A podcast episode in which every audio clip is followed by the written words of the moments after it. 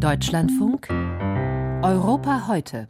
Aserbaidschan ist seiner Verfassung nach eine demokratische Republik, de facto aber eher eine Erbdynastie. Der aktuelle Machthaber Ilham Aliyev hat sein Amt von seinem Vater Haidar Aliyev geerbt. Der wiederum war der erste Staatschef überhaupt nach dem Ende der Sowjetunion. Und um Haidar Aliyev besteht ein Personenkult, den man sonst nur aus Nordkorea kennt. Freie Medien, Opposition gibt es da schon lange nicht mehr. Stattdessen Korruption und Vetternwirtschaft en masse. Heute lässt der Autokrat aber dennoch Präsidentschaftswahlen abhalten, etwa vier Monate, nachdem Aserbaidschan die armenische Enklave Bergkarabach zurückerobert hat.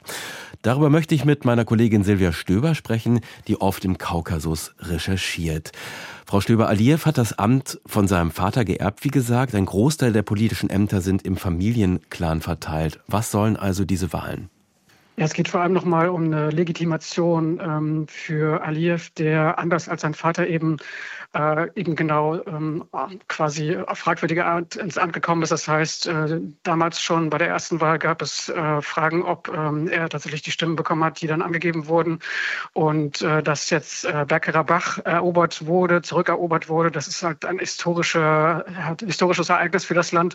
Und mit diesem Sieg äh, im Rücken kann er diese Legitimation sich jetzt nochmal offiziell holen, indem er wahrscheinlich eine sehr hohe äh, Zustimmung bekommt.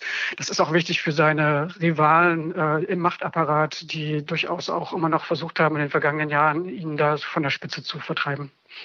Die gibt es also schon. Äh, gibt es aber ja. auch wie in, in Russland noch irgendeine, ja sagen wir, Scheinopposition oder wie muss man sich diese Wahlen äh, vorstellen?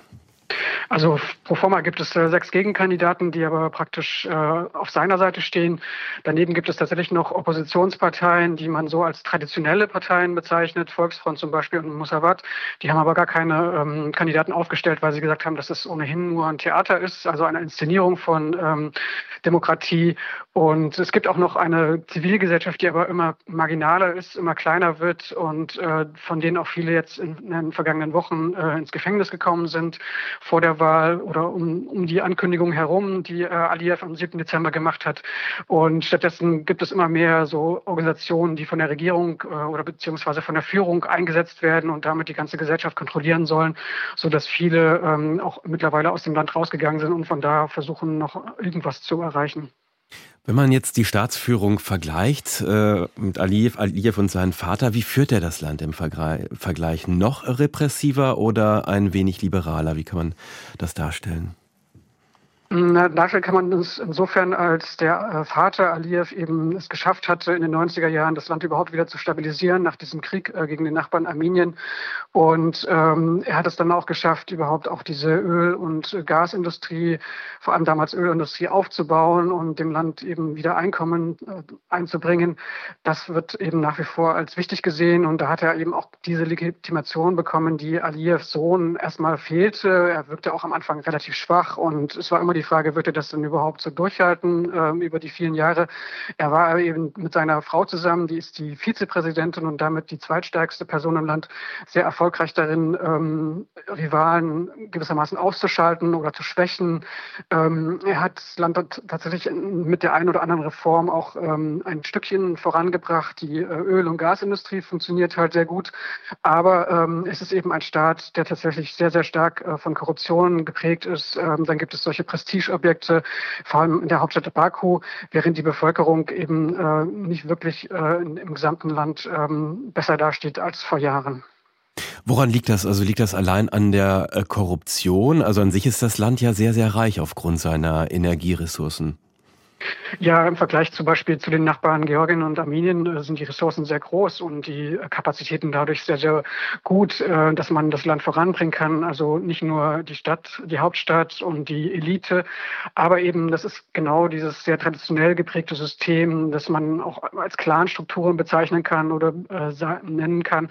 Das heißt, ähm, es gibt in jeder Region jemanden, der oben ansteht, ähm, beziehungsweise Familien, die oben anstehen. Und wenn man da irgendwie vorankommen will, dann muss man innerhalb dieser Familien ähm, Kontakte haben und äh, versuchen, sich Posten zu, äh, zu besorgen und auch zum Beispiel äh, Bildung, Ausbildung zu bekommen. Äh, das ist alles noch sehr traditionell geprägt und dann eben diese Korruptionsstrukturen. Das hindert eben das Land daran, irgendwie voranzukommen und ähm, auch diese Verwaltung ist eben sehr, sehr, sehr, sehr stark geprägt, immer noch durch äh, Korruption und vor allem eben Elitenkorruption, was es eben äh, auch für Investoren aus dem Ausland schwer macht, äh, da so in, zu investieren, ähm, wie man das in Europa machen könnte. Also man kommt da wahrscheinlich einfach gar nicht rein. Ja, man kommt rein. Es ist, äh, Sie haben auch versucht, das zu verbessern. Ähm, also zum Beispiel eine Agentur oder so eine Anlaufstelle zu schaffen, wo ähm, sich ausländische Investoren äh, hinwenden können. Aber tatsächlich läuft es wohl vor allem nach wie vor so, dass man jemanden im Land haben muss, der aus der Machtstruktur kommt, der dann äh, quasi die Sachen vor Ort organisiert und dann ähm, eben auch mit gewissen Geldern vermutlich ähm, das Ganze voranbringen kann. Dieses Jahr findet die Weltklimakonferenz in Aserbaidschan statt. Äh, versucht der Autokrat dadurch auch sein internationales Ansehen zu steigern, ähnlich wie man das von Katar zum Beispiel kennt?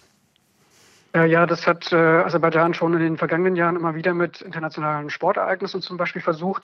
Und äh, jetzt geht es Aliyev eben darum, sein Land voranzubringen bei auch alternativen Energien. Also es gibt durchaus große Kapazitäten für ähm, äh, Wind- und Sonnenenergie. Und das ist natürlich was, was wo er jetzt auf Investoren hofft, äh, die von außerhalb kommen. Und die Konferenz soll natürlich dafür, dazu dienen, äh, Aserbaidschan auch sehr, sehr groß dastehen zu lassen und äh, als äh, verlässlichen Partner.